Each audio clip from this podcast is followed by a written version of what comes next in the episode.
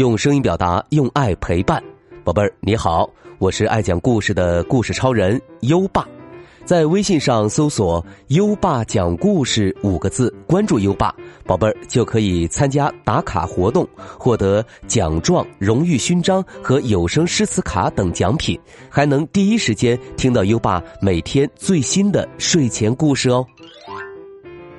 好啦，我们今晚的故事是。圣诞老人的王国，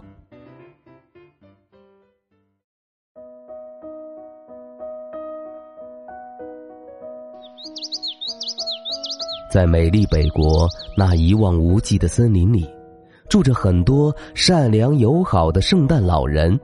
有个子高大的圣诞老人，有身材矮小的圣诞老人。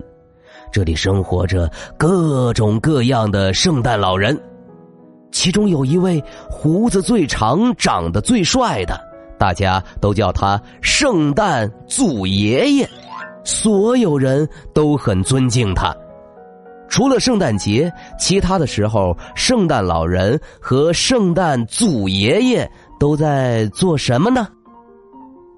一月，圣诞老人们全都来到了圣诞祖爷爷家，一起庆祝新年的到来。壁炉里的柴火噼噼啪啪的燃烧着，大大的桌子上摆满了美味佳肴。窗外雪不停的下着，他们开心的聊着天儿，屋子里到处都暖融融的。二月，嘣咚一声巨响，孩子们寄来了一堆堆的贺年卡。圣诞祖爷爷最爱读那些可爱的贺卡了，那都是孩子们用心写的。他一张一张仔细的读着，一会儿哈哈大笑，笑得肚皮一颤一颤的；一会儿又开心的眯起了眼睛。三月，森林里的雪融化了。圣诞老人们开始给那些乖孩子准备礼物了，他们在田里撒下玩具的种子，然后浇上水，还从大山里捡回用来装饰礼物的流星，他们忙成了一片。四月，今天是驯鹿学校开学的日子，新入学的小驯鹿们要在这里学习拉雪橇和飞行。能在平安夜那天拉雪橇是种荣誉，而成绩最好的驯鹿将被光荣的选为雪橇队队长。所以大家都很努力的练习着。驯鹿妈妈们在地面上担心的看着他们的孩子。五月，圣诞老人们在广场上接受体检。平安夜那天，圣诞老人们要去往世界的每一个角落，不够健壮可不行。特别是要严格的测量腰围和体重，因为如果圣诞老人们太重的话，驯鹿们就很难拉着他们飞上天去。六月，圣诞老人们趁着下雨，赶紧给雪橇做做保养。不然雪橇坏了，就没法给乖孩子送礼物了。七月，圣诞老人们拿上大大的望远镜，开始去世界各地寻找乖孩子。他们从一个小镇到另一个小镇，从一户人家到另一户人家。他们判断乖孩子的标准是有没有认真学习。有没有好好帮妈妈干活？圣诞老人们全世界逛了一圈，在本子上记下了所有乖孩子的名字。八月，北国迎来了短暂的夏天，也迎来了一年一度的快乐暑假。你没听错，圣诞老人也需要放暑假。圣诞老人们每天都和海豹、海象、海豚们开心的玩耍着，圣诞祖爷爷还浮在海面上睡午觉呢，连胡子都晒黑了。九月，玩具收获的日子到了，玩具树上结满了五颜六色的果实，红色、蓝色、黄色。圣诞老人们把玩具一个一个从树上摘下来，放进小盒子里。接下来，他们还要给盒子系上漂亮的丝带。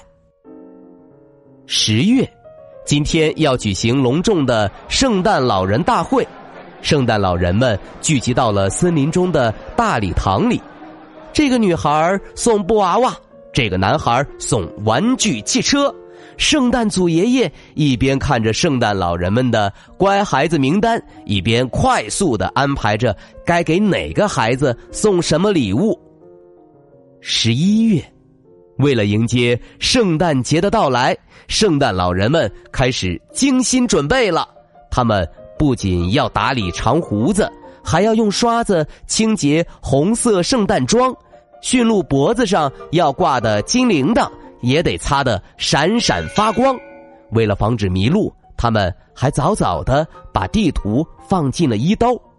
最后，他们把礼物全都装进大口袋里。十二月二十四号，平安夜终于到来了！哇哦，圣诞祖爷爷带着圣诞老人们坐上了雪橇，奔向洒满银色星光的夜空。叮叮当，叮叮当，铃儿响叮当。每家每户的窗口都映出烛光，人们还挂上了大袜子，准备迎接圣诞老人的到来。圣诞快乐，圣诞快乐！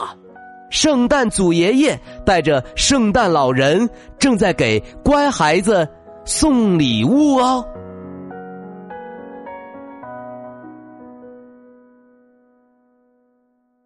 好了，今晚的故事就先讲到这里。现在优爸要考考你了：圣诞老人给乖孩子送的玩具是从哪儿来的？快到文末留言告诉优爸吧。还记得优爸和你的小约定吗？每天把优爸的故事转发给一位朋友收听吧。好的教育需要更多的人支持，谢谢你。在微信上搜索“优爸讲故事”五个字，关注优爸的公众号，就可以给优爸留言了。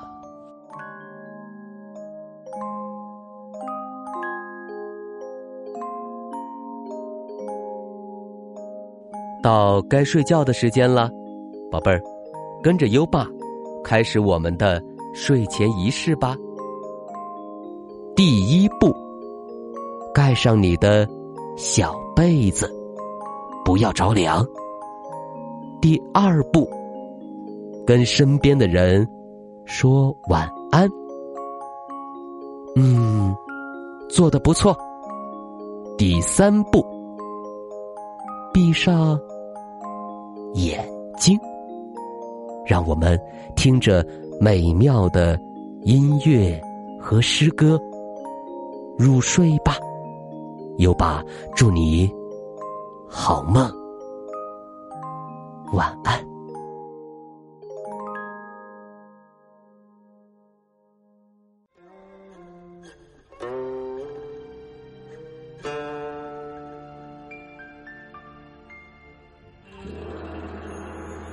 出塞，唐，王昌龄。秦时明月，汉时关。万里长征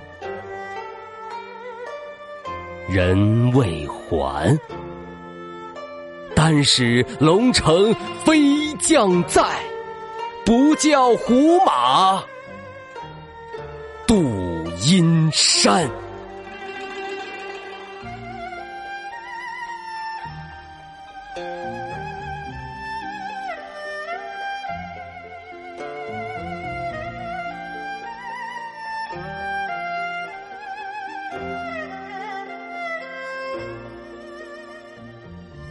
出塞，唐，王昌龄。秦时明月，汉时关。万里长征人未还，但使龙城飞将在，不教胡马度阴山。